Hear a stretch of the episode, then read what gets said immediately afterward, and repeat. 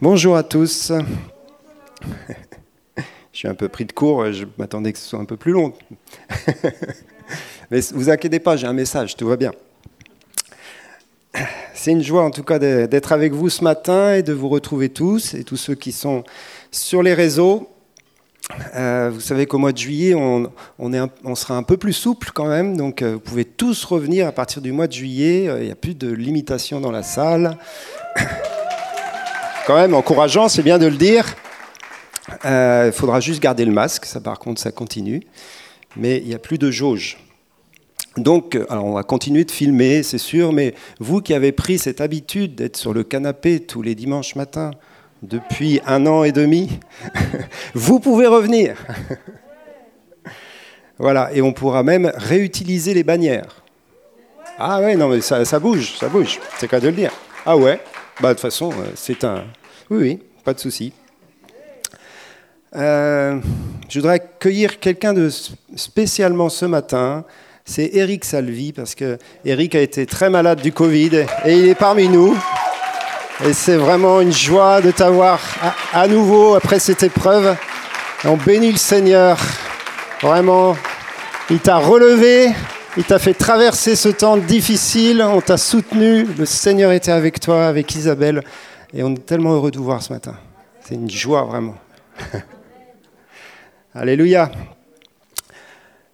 Je vais parler de la force dans la faiblesse. Ça tombe bien, Eric. Mais je crois que ça tombe bien pour chacun d'entre nous. Qui se sent faible? Voilà, tout va bien. Vous êtes tous concernés par le message. Qui se sent fort? Ah, Parfois, vous avez le droit de lever. Hein oui, ouais, quand même. Ça dépend des jours. Hein. Bref. Et euh, euh, bon, moi, j'ai été un peu attaqué dans ma santé. Hein. Peut-être vous avez été au courant. J'ai eu des problèmes d'hypertension. je me suis retrouvé aux urgences, etc. Et il y a des moments, la vie peut basculer, quoi. Simplement parce que on est des êtres humains et, on est dans un corps. Et parfois le corps va bien, et parfois le corps va mal. Hein. Euh, on parle beaucoup en ce moment, et, je crois que c'est vraiment un, chemin dans lequel le, le Seigneur nous emmène, de la guérison des malades. Euh, et pourquoi on en parle? Parce que simplement Jésus, lorsqu'il était sur terre, il guérissait les malades. C'était juste extraordinaire quand même. Hein, quand on, lit les évangiles et quand on reprend de Matthieu jusqu'à Jean, Jésus faisait plein de choses, mais une des choses essentielles qui revient page après page, c'est qu'il bénissait les gens, il guérissait les malades, il chassait les démons, il s'occupait de la souffrance de l'humanité de manière tellement personnelle, tellement concrète. Et puis c'est cette, onction d'Ésaïe 61 dont on parle depuis plusieurs semaines. Il vient pour guérir ceux qui ont le cœur brisé, mais il vient aussi pour guérir les malades. Et c'était la manifestation du royaume de Dieu. C'est vrai que Jésus n'est pas venu pour dire bah, euh, croyez en moi, tout, va aller bien et vous allez, vous, allez, vous allez plus jamais être malade, vous allez plus jamais avoir de problème. Ben non, c'est pas ça le message. Mais ce qui est dit, c'est que nous sommes dans un conflit de deux royaumes. Il y a un royaume qui veut notre destruction, et il y a un royaume, le royaume de Dieu, qui veut notre bénédiction. Et vous savez à la fin lequel des royaumes qui va gagner? C'est le royaume de Dieu, le royaume du Fils de Dieu, le royaume de Jésus-Christ, parce qu'il vient bientôt. Il vient pour restaurer toutes choses, il vient pour établir sur la terre un royaume de paix, de justice, de lumière, de sainteté, de pureté, de grâce, d'amour. il a vaincu la mort, il a vaincu le diable, il a vaincu le péché. Mais jusqu'à son retour, nous sommes encore dans cette période où, nous vivons dans un conflit. Et on ne peut pas éviter ce conflit, on est dedans, et je dirais, il est même en nous. Il est à l'extérieur de nous et il est aussi en nous. Parce que nous sommes dans ce paradoxe entre la faiblesse de notre humanité, dans tous les sens du terme du mot faiblesse, ça peut être une faiblesse physique, une faiblesse psychologique, une faiblesse morale, une faiblesse euh, spirituelle, bien sûr, une faiblesse à cause du péché. On est dans ce paradoxe entre cette faiblesse-là et la force de Dieu qui nous a été donnée en Jésus-Christ. La présence de Dieu avec chacun d'entre nous, la présence du Dieu Tout-Puissant en nous. C'est juste magnifique. Hein, mais c'est un paradoxe. Il faut apprendre à vivre à la fois dans cette faiblesse et dans cette force qui nous habite, avec cette force qui nous habite. Et il y, a beaucoup de choses à dire par rapport à cela, mais euh, ce matin, je veux vraiment vous encourager.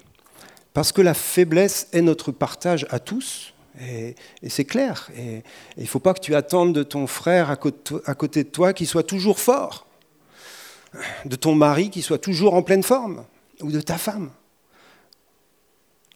Il y a des moments, il n'est pas en forme. Il y a des moments, il est dans la faiblesse.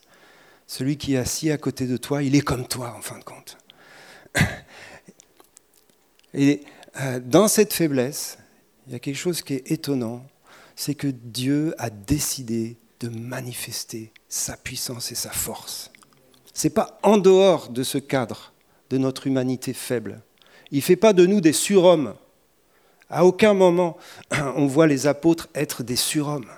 Non, on les voit remplis de l'esprit et de la puissance d'en haut dans leur faiblesse, au sein de leur humanité. Et c'est de ça dont il est question encore aujourd'hui. Et été frappé dernièrement par un, un, petit verset qui se trouve dans l'Apocalypse, Apocalypse 3, 8. C'est dans le, contexte des lettres aux sept églises. Vous savez, à l'Apocalypse, Jésus fait des lettres hein, aux sept églises d'Asie. Et, euh, euh, ce, verset, c'est dans la lettre à l'église de Philadelphia. Et souvent, l'église de Philadelphia, on la compare un peu à l'église de la fin des temps, l'église du retour de Jésus en tout cas, celle qui est restée fidèle, celle que Jésus vient chercher. Et c'est souvent cette comparaison, parce que vous pouvez lire le texte, on ne va pas le faire, mais c'est dans cette lettre-là où Jésus dit ⁇ Je viens bientôt, garde ce que tu as ⁇ C'est dans cette lettre-là aussi qui dit ⁇ J'ai ouvert devant toi une porte que personne ne peut fermer ⁇ donc c'est la porte du salut, la porte des cieux, la porte de la gloire, la porte du royaume. On peut faire beaucoup de, de choses avec cette porte-là, on peut la définir, mais c'est une porte que Jésus a ouverte pour cette église des temps de la fin, cette église de Philadelphia, hein, Philadelphia ça veut dire amour fraternel, cette église de la fin des temps qui attend le retour de son bien-aimé dans une communion fraternelle, dans un amour magnifique.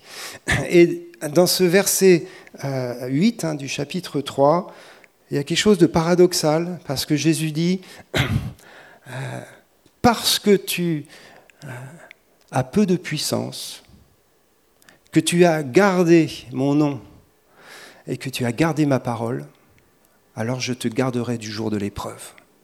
Le texte est un peu plus long, hein, je vous le résume. Parce que tu as peu de puissance. Et c'est sorti du texte il n'y a pas longtemps. Je me suis dit, Seigneur, nous, on voudrait avoir beaucoup de puissance, surtout à la fin des temps, hein, parce que le combat s'intensifie, et on en parle souvent. Mais ce qui, est important pour le Seigneur, c'est pas qu'on ait de la puissance. Ce qui est important pour le Seigneur, c'est qu'on garde son nom hein, et qu'on garde sa parole. Même le texte dit, tu as gardé mon nom et tu, as gardé ma parole et tu n'as pas renié mon nom. Hein, c'est ça exactement le texte. Tu n'as pas renié mon nom. Parce qu'à la fin des temps, il va y avoir une pression sur l'Église de plus en plus forte pour qu'elle ne garde pas la parole de Dieu c'est-à-dire qu'elle s'éloigne de la, bonne doctrine, de la saine doctrine de l'Évangile et de la parole de Dieu. donc il y a une pression très forte et on la voit euh, active hein, depuis des, années hein, autour de nous, dans le monde entier. Euh, il y a des choses qui sont prêchées, qui sont enseignées, qui s'éloignent de plus en plus de la parole de Dieu. Donc il y a une pression spirituelle pour qu'on s'éloigne de la parole de Dieu.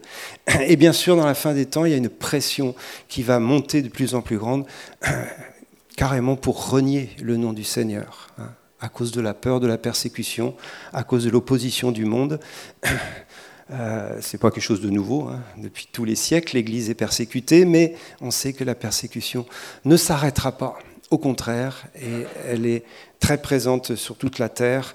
Hein, qu'elle soit de manière physique dans certains pays, hein, euh, jusqu'au martyr hein, pour beaucoup, ou alors de manière spirituelle, comme dans nos pays occidentaux, où on a encore la liberté, entre guillemets, de croire et de vivre notre vie chrétienne, mais il y a une persécution spirituelle, morale, qui grandit. Et on espère qu'on gardera notre liberté, mais ce n'est pas sûr. Les choses changent. Et, donc le Seigneur, ce qui est important pour lui, c'est qu'on ne renie pas son nom face à l'opposition, face à la souffrance de la persécution, et qu'on garde sa parole jusqu'à la fin. Et Seigneur dit, si tu, gardes ma parole, si tu ne renies pas mon nom, alors je te garderai aussi de l'heure de l'épreuve qui va venir sur le monde et, et dans lequel nous sommes déjà peut-être entrés.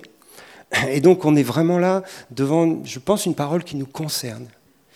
Et puis du coup, le Seigneur dit, parce que tu as peu de puissance. Alors j'ai un peu bataillé avec le Seigneur parce qu'on aimerait bien quand même avoir de la puissance. Mais le Seigneur m'a rappelé une chose toute simple.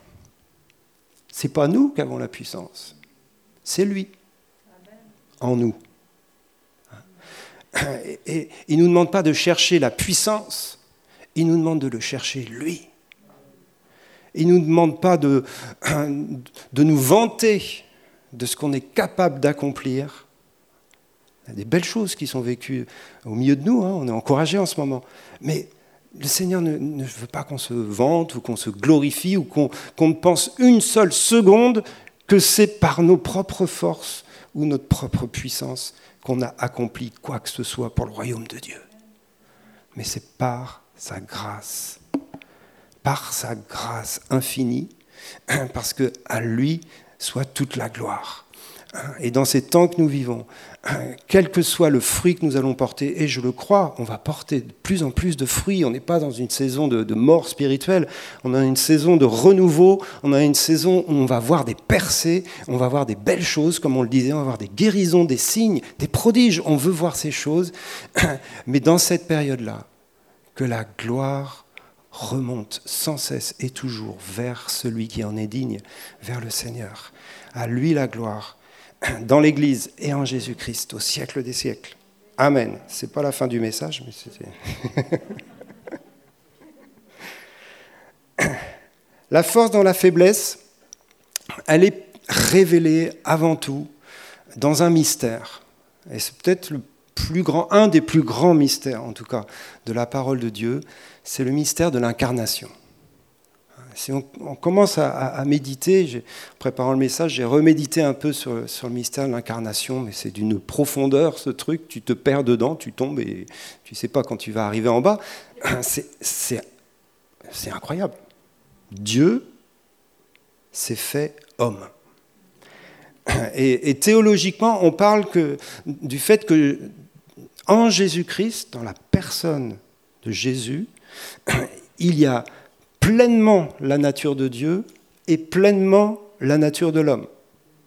Il est les deux pleinement. Je ne peux pas vous l'expliquer. C'est-à-dire que les, disciples qui étaient avec Jésus sur la terre et qui marchaient avec lui, qui mangeaient avec lui, ils mangeaient avec un homme, comme vous et moi. Euh, voilà. je ne vais pas vous décrire un homme, vous connaissez eh bien, il mangeait également avec Dieu.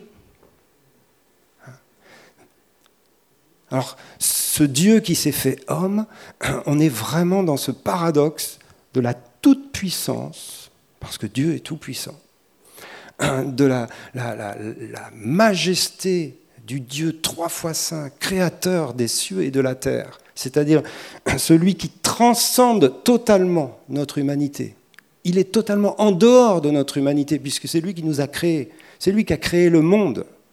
On ne peut pas imaginer qui est Dieu dans, cette transcendance. C'est-à-dire qu'il est au-delà de tout ce qu'on a sous la main pour essayer de le comparer. Il est Dieu.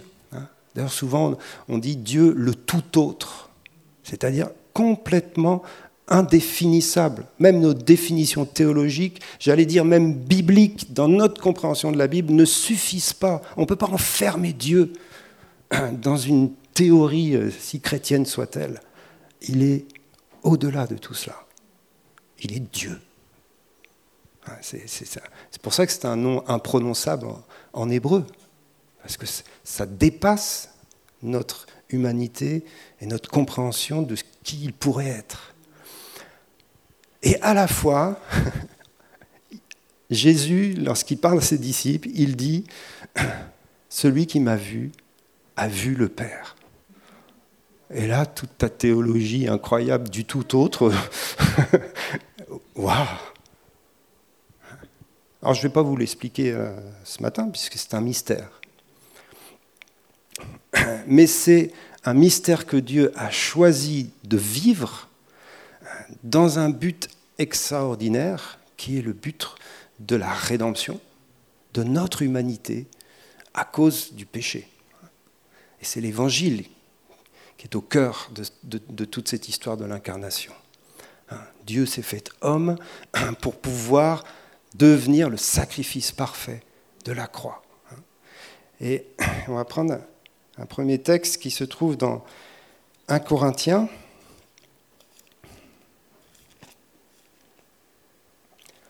22 à 25, euh, chapitre 1er, pardon.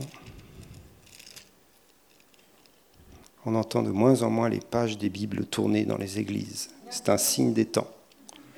mais je sais que vous avez votre téléphone, mais surtout que ça va être peut-être affiché. 1, 22.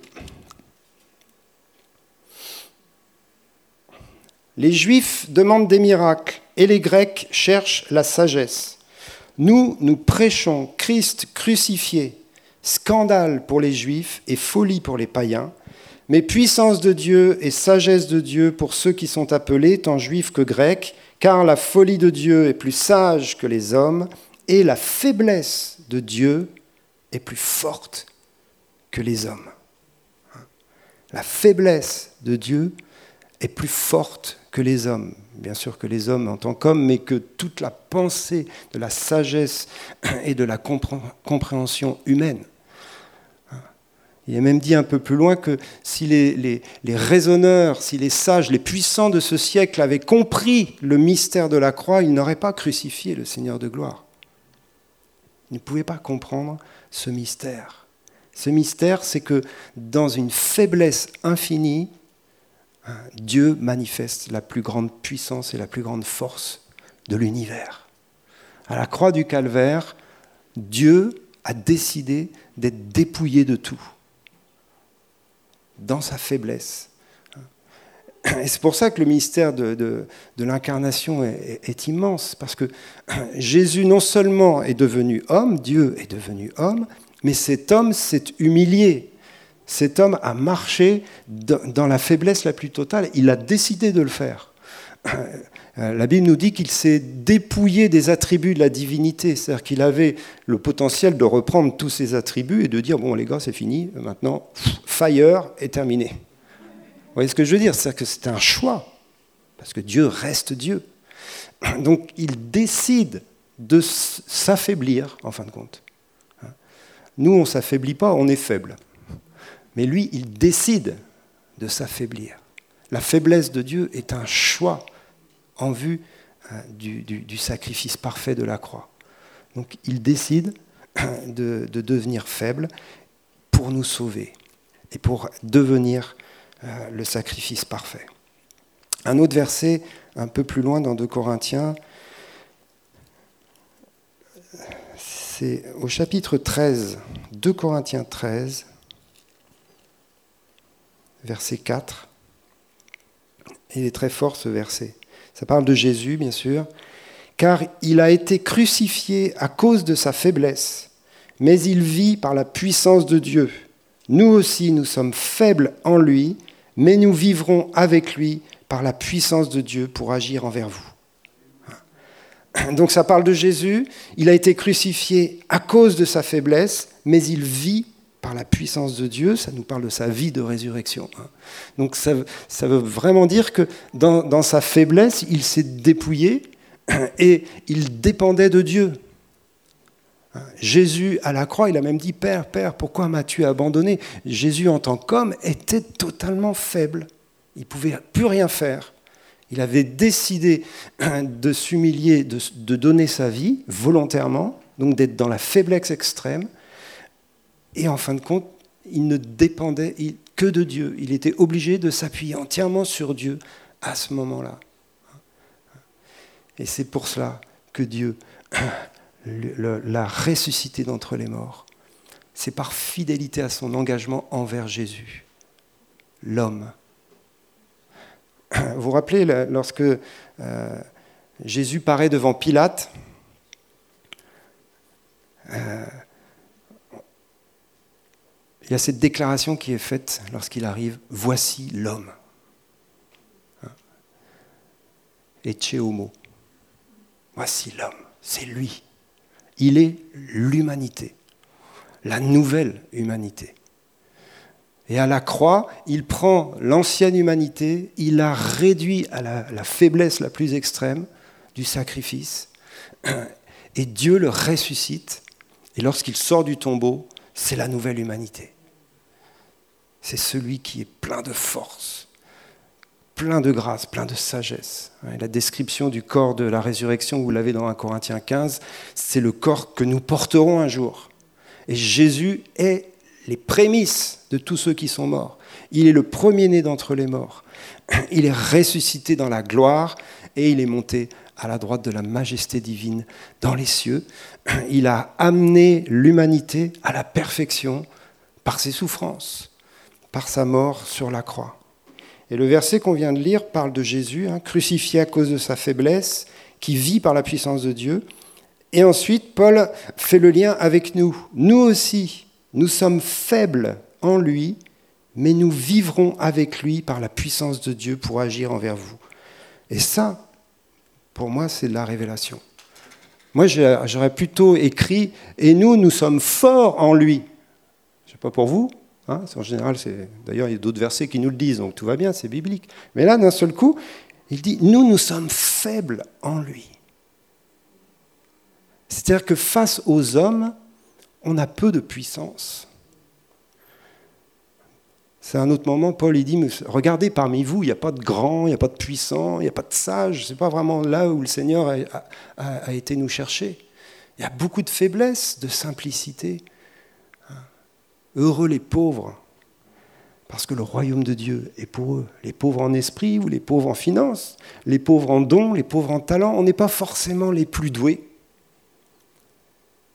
Et Dieu nous a pris et nous a cachés en Christ pour révéler sa gloire et sa force à un monde qui, ne veut que glorifier l'homme. Vous savez, l'esprit de l'Antéchrist, c'est de prendre l'homme et de le glorifier. Et c'est un esprit à l'opposé de l'esprit de Dieu, parce que l'esprit de Dieu fait la même chose, mais le fait en Christ. Christ est l'homme glorifié par la puissance de Dieu, par la gloire de son œuvre à la croix. Mais l'Antéchrist, lui, il va se passer de Dieu pour essayer d'attirer l'adoration vers un homme. Et dès que l'homme est élevé sans Dieu, on est dans le principe de l'Antéchrist. Dès que l'homme est acclamé en dehors de la gloire de Dieu, on est dans un principe antéchrist. Donc le Seigneur, qui connaît l'humanité, qui connaît de quoi nous sommes faits, et je crois que c'est le cœur de, ce que je veux partager avec vous ce matin. Il va nous garder dans la faiblesse. Il va nous garder dans la faiblesse pour que nous puissions rendre gloire à Dieu. Ça ne veut pas dire qu'on ne va pas avoir de, victoire dans nos vies. Ça ne veut pas dire qu'il ne va, pas y avoir de miracles et de choses magnifiques. Mais il va rester en nous cet aspect de faiblesse qui nous rend dépendants de Dieu et qui nous permet toujours de lui rendre gloire et de dépendre de lui dans la foi.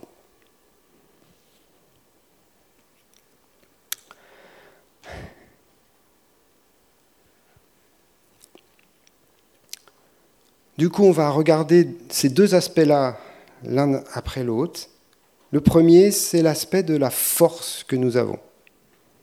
Et ensuite, on regardera notre faiblesse. Il y a plusieurs versets qui parlent de notre force. Il y en a un dans 1 Jean 2, 14, et on peut le lire ensemble. S'adresse aux, jeunes gens, mais euh, On est tous des jeunes gens, hein, bien sûr. Tout va bien.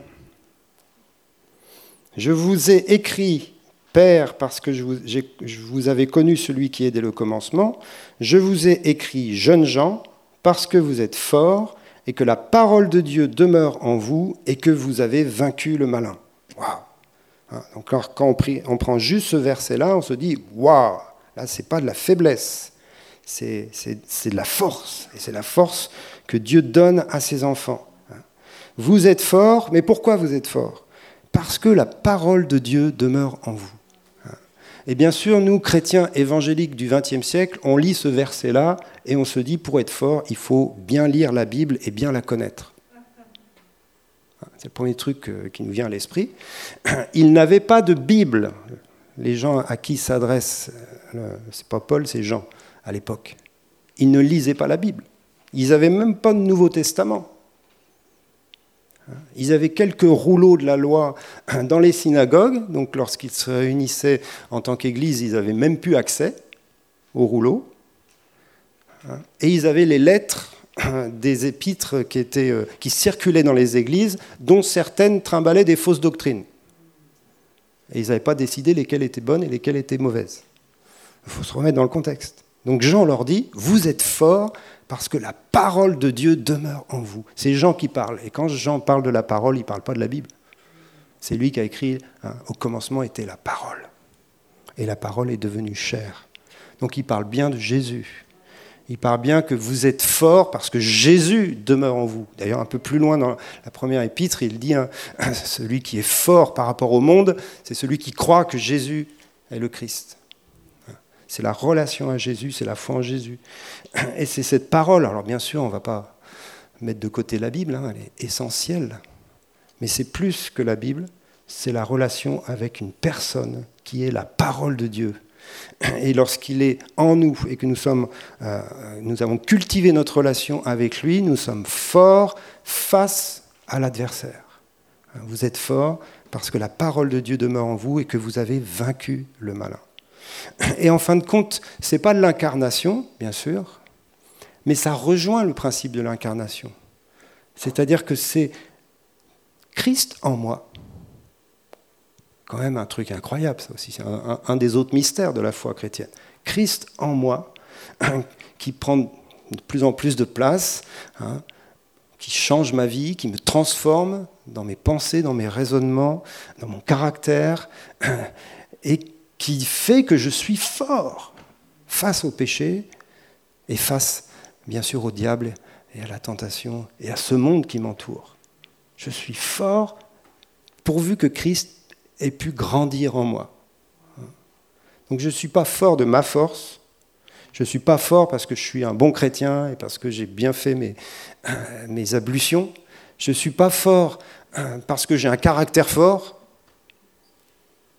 non, je suis fort parce que Christ a grandi en moi. Je, l'ai laissé grandir en moi. Hein, comme dit Jean-Baptiste, qu'il croisse et que je diminue. Un autre verset, toujours dans 1 Jean, verset 5, verset 18, euh, chapitre 5, verset 18.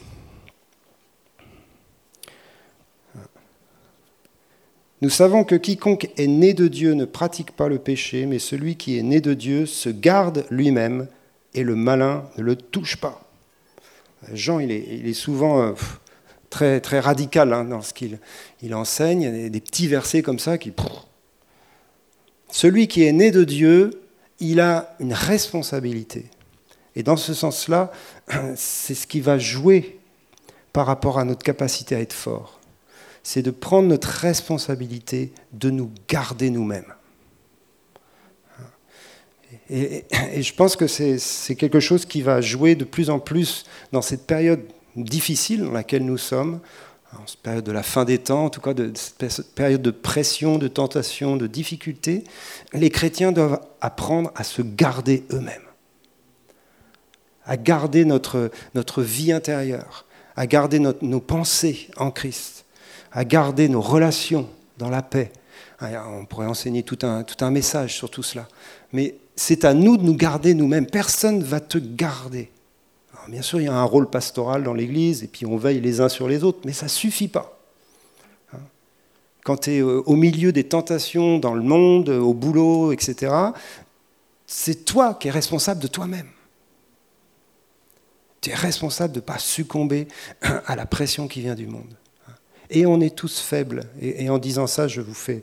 Il n'y a aucun jugement sur ce que je suis en train de dire. Parce que je, suis comme vous. On est sujet à la faiblesse dans nos pensées, dans, dans, notre cheminement personnel. Il y a des moments, moi, depuis quelques semaines, j'en avais marre. Vraiment envie de laisser tout tomber, etc. Quand on est sous la pression de, de difficultés, de tentations ou de souffrances, on est faible. On est faible. Donc on s'accroche au Seigneur, bien sûr. Mais à un moment donné, le Seigneur veut déposer en chacun de nous cette euh, conscience de la responsabilité de soi. Et bon, il faut élever nos enfants comme ça aussi. Tu es responsable de toi-même. Tu es responsable de tes actes, de tes gestes, de tes décisions. Alors bien sûr, parfois on est victime des autres, on est d'accord, mais ce n'est pas le sujet là. mais même quand tu es victime des autres, tu as une responsabilité dans ta réaction. Donc ça, ça, contribue à la force. Ce n'est pas ta propre force, mais c'est ta décision. Après, tu as recours à la force du Seigneur, à l'aide du Seigneur, ou même à l'aide de, l'Église ou des pasteurs. Tu peux demander de l'aide, mais la responsabilité, c'est toi de dire je me garde moi-même et je vais résister. Et vous avez vu, hein, celui qui se garde lui-même, le malin ne le touche pas. C'est-à-dire qu'à un moment donné, le malin, il n'a plus accès. Hein. Il essaye par là, ça marche pas. Il essaye par ci, ça marche plus. Ah, là, pourtant, ça marchait, ça marche pas non plus. parfois, ça marche, mais vous voyez ce que je veux dire? À un moment donné, on se responsabilise. Et puis bien sûr, ce qui nous rend forts, hein, c'est ce qu'on a reçu de Dieu. Nos dons, nos capacités, l'onction. On commence à parler beaucoup d'onction en ce moment. L'onction qu'on a reçue pour le ministère ou pour le service. Les talents naturels, les talents surnaturels, les dons spirituels. Ben, on peut faire toute la liste des choses qu'on a reçues de Dieu et qui nous équipent pour être forts et je vous encourage à savoir qui vous êtes, c'est-à-dire ce que Dieu a fait de vous, comment il vous a équipé, quelles sont vos forces, hein, quels sont les dons, les talents, les appels spécifiques sur votre vie. Parce que c'est là où vous allez faire du boulot pour le Seigneur. C'est là où vous allez faire des percées. C'est là où tu es équipé que tu es fort pour le royaume. Là où tu n'es pas équipé, c'est pas à toi de le faire. Mais quand tu es équipé, Waouh hein Donc, savoir qui on est, ce qu'on a reçu de Dieu, fait de nous des hommes et des femmes forts. D'ailleurs, dans le, dans le monde, c'est pareil. Hein. le gars qui a un super talent artistique, eh ben, ça, donne une force, en tout cas en apparence. Mais pour être et faire quelque chose. Et c'est aussi le, ce qui est. Euh, c'est la même chose pour nous dans l'Église, c'est-à-dire que Dieu nous a équipés, nous a donné des talents pour entrer dans une destinée, et c'est une destinée où on va manifester une dimension de la force de Dieu. Mais là, bien sûr, je cite ce verset de, Paul, 1 Corinthiens 4, verset 7. Qu'as-tu que tu n'aies reçu? Et si tu l'as reçu, pourquoi te glorifies-tu comme si tu ne l'avais pas reçu? C'est un peu une, la palissade. Qu'as-tu que tu n'aies reçu? C'est-à-dire, est-ce que tu as quelque chose par toi-même? Dans les dons, les talents? La réponse est non. Tout ce qui fait de toi quelqu'un de fort, ça ne vient pas vraiment de toi, en fin de compte. Tu l'as reçu de Dieu. Si tu prêches bien, ce n'est pas parce que tu es un fort prédicateur, c'est parce que tu as reçu un don pour bien prêcher. Donc qu'as-tu que tu n'aies reçu? Réponse rien. Ben alors pourquoi te glorifies-tu Comme si ça venait de toi? Donc que celui qui se glorifie se glorifie dans le Seigneur. on a tous reçu des belles choses par grâce. D'ailleurs, l'apôtre Paul, je ne sais plus où c'est, mais à un moment donné, il, fait la liste de tout ce qu'il a fait et tout. Il dit J'ai travaillé encore plus que vous tous. Le gars, euh, il, un peu les chevilles qui enflent, quoi. puis il rajoute juste derrière, non pas la grâce de Dieu, euh, non pas moi, mais la grâce de Dieu au travers de moi. C'est la grâce de Dieu qui nous permet d'accomplir tout ce qu'on a à accomplir. Parce que le piège, bien sûr, de nos talents et, de nos compétences et de nos forces, c'est l'orgueil. C'est le fait de croire que ça vient de nous, de croire que c'est grâce à nous, et de croire, en fin de compte, qu'on est un petit peu meilleur que les autres. Et Paul avait cette tendance-là, et là on arrive à la faiblesse. 2 Corinthiens 12, il faut que je, que je finisse mon message qui aurait dû prendre 3 heures comme d'habitude. 2 Corinthiens 12.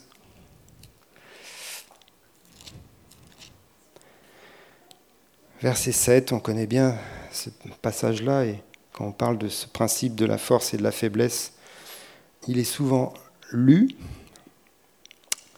C'est Paul qui parle. Pour que je ne sois pas enflé d'orgueil à cause de l'excellence de ces révélations, il m'a été mis une écharde dans la chair, un ange de Satan pour me souffléter et m'empêcher de m'enorgueillir. Trois fois j'ai prié le Seigneur de l'éloigner de moi, et il m'a dit, Ma grâce te suffit, car ma puissance s'accomplit dans la faiblesse. Je me glorifierai donc bien plus volontiers de mes faiblesses afin que la puissance de Christ repose sur moi. C'est pourquoi je me plais dans les faiblesses, dans les outrages, dans les calamités, dans les persécutions, dans les détresses pour Christ. Quand je suis faible, c'est alors que je suis fort. Donc, Paul avait compris ce principe, mais il l'a compris parce que Dieu, en fin de compte, avait laissé dans sa vie ce qu'il appelle une écharpe dans la chair. Donc on ne va pas essayer de savoir ce que c'était. Il y en a qui disent que c'était sûrement un problème au niveau des yeux. Hein, on sait, hein, dans certains textes, ça nous est dit que Paul avait du mal à, voir, donc il était en train de perdre la vue. Donc il y en a qui disent c'est peut-être ça.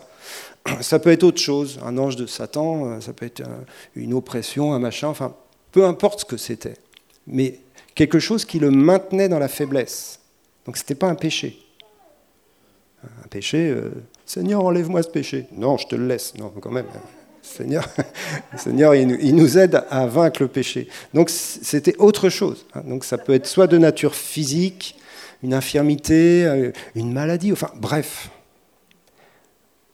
Mais celle-là, elle ne partait pas. Il y avait d'autres choses dans la vie de Paul où il avait la victoire, mais sur ce truc-là précis, et le Seigneur lui dit, non, je te laisse ça pour te maintenir dans la faiblesse. Alors vous allez me dire, oui, c'est Paul, Paul, grand ministère, les révélations qu'il a eues, c'est clair que lui, il avait de quoi s'enorgueillir. Mais vous savez, l'orgueil n'est pas trop lié à la hauteur des révélations qu'on a non plus. Hein. Il y en a qui n'ont pas beaucoup de révélations et qui ont beaucoup d'orgueil. Hein, donc... Mais il y a un principe derrière ça, c'est que, et c'est ce que je vous ai dit en commencement, Dieu nous maintient tous, soit communautairement, soit individuellement, dans la faiblesse à un moment donné. Ce n'est pas tout qui est dans la faiblesse dans ta vie, mais il y a des domaines, ça peut changer aussi dans notre histoire, mais il y a toujours un domaine où on dépend de lui encore, et encore, et jusqu'à la fin. Pour ne pas nous enorgueillir, pour ne pas nous appuyer sur nos propres forces, nos propres sagesses, nos propres intelligences. Et voilà, c'est Dieu qui jauge ça, c'est son œuvre. Et pourquoi cela? Parce que lorsqu'on est dans la faiblesse, qu'on dépend de lui, on découvre une autre dimension de la force. C'est la force de Dieu en nous. Et c'est ce, que dit Paul. Hein. C'est quand je suis faible, c'est alors que je suis fort.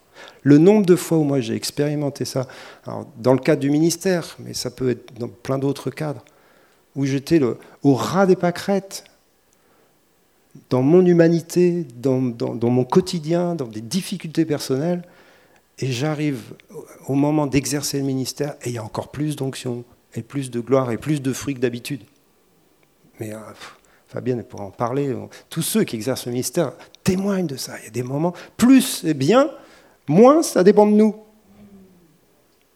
ça ne veut pas dire qu'on ne prépare pas pour que le Seigneur se glorifie, mais vous voyez ce que je veux dire? Ça veut dire que c'est vraiment lui quand il y a du fruit, c'est vraiment lui qui le fait. C'est pas nous. Nous, on est juste des instruments faibles entre ses mains. Et dans la faiblesse de notre humanité, le Seigneur se glorifie. Et le Seigneur va faire une œuvre avec un peuple humble et petit. Vous trouvez ça dans, dans Michée. Un peuple humble et petit.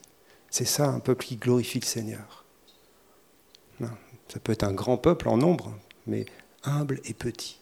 Tout ce qui brille, tout ce qui est trop élevé, le Seigneur est en train d'aplanir tout ça. C'est plus un temps pour l'homme, c'est un temps pour Dieu. C'est un temps pour Dieu. Et l'Église va vraiment euh, euh, entrer, je crois, dans des temps de, gloire. je ne suis pas en train de prêcher euh, que ça va être tout nul, mais c'est Dieu qui va passer devant. C'est Jésus qui va être glorifié. C'est sa puissance à la croix qui va être manifestée dans sa résurrection et dans sa gloire. Et je termine juste avec ce principe du souverain sacrificateur. Vous savez que Jésus, il est roi, mais il est aussi souverain sacrificateur. Et le souverain sacrificateur, un de, un de ses rôles, enfin en tout cas une de ses qualités, c'est d'avoir compassion de ceux qu'il sert, de ceux qu'il introduit dans la présence de Dieu. Il compatit à leur faiblesse parce qu'il a été choisi parmi eux. Et Jésus est le souverain sacrificateur qu'il nous fallait, c'est-à-dire celui qui a été soumis à la faiblesse de l'humanité. Il est devenu homme, il est un homme et il est pleinement Dieu. Mais en tant qu'homme, il sait exactement ce que nous traversons. Il connaît nos souffrances. Il sait ce que c'est que d'avoir un corps, il sait ce que c'est de souffrir physiquement, il sait ce que c'est que de souffrir moralement. Il a été abandonné par tous ses amis, il sait ce que c'est que souffrir psychologiquement. Il a porté toute la pression euh, de, l'humanité et, du péché. Il sait ce que c'est qu'être dans un combat contre les forces des ténèbres. Tout, il sait tout. Et il a tout traversé sans jamais commettre de péché. Donc il a compassion de nous, mais il a la force de nous en sortir. Et ça sera ma, conclusion. Dans notre faiblesse, nous avons un souverain sacrificateur plein de force, plein de gloire, plein de puissance, de ressources pour nous sortir de nos difficultés, de nos souffrances, de nos travers, ou pour nous fortifier au sein même de notre faiblesse. Et plusieurs pourraient en témoigner.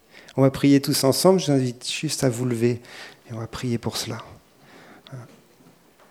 Seigneur, nous voulons juste regarder encore une fois qui tu es. Toi, Jésus, souverainement élevé, à cause de la mort que tu as soufferte sur la croix. Tu es assis à la droite de la majesté divine dans le lieu très haut. Tu es rempli de gloire et de force. Tu es notre vie, tu es notre espérance. Tu es le Tout-Puissant. Et nous regardons à toi, Seigneur, ce matin. Et nous savons que tu as compassion de chacun d'entre nous, de toutes nos situations, et que tu viens nous secourir dans nos faiblesses, même quand on ne sait même plus comment prier, tu viens à notre secours par ton esprit dans la prière. Tu as compassion. Et je prie vraiment que tu te laisses toucher par Dieu, toi qui, qui es dans une période difficile, dans une épreuve dans la souffrance, quelle qu'elle soit. Laisse-toi toucher par Dieu, par Jésus, par ton souverain sacrificateur qui t'aime, qui t'aime tant, qui a compassion de toi, mais qui veut te relever, qui veut te responsabiliser. Il ne nous juge pas, il ne nous condamne plus. Il nous aime, mais il veut nous rendre forts et responsables pour nous lever ensemble dans ces temps de la fin, dans ces temps difficiles, pour être une Église qui lui rend gloire. Merci Saint-Esprit de venir nous fortifier dans nos faiblesses maintenant.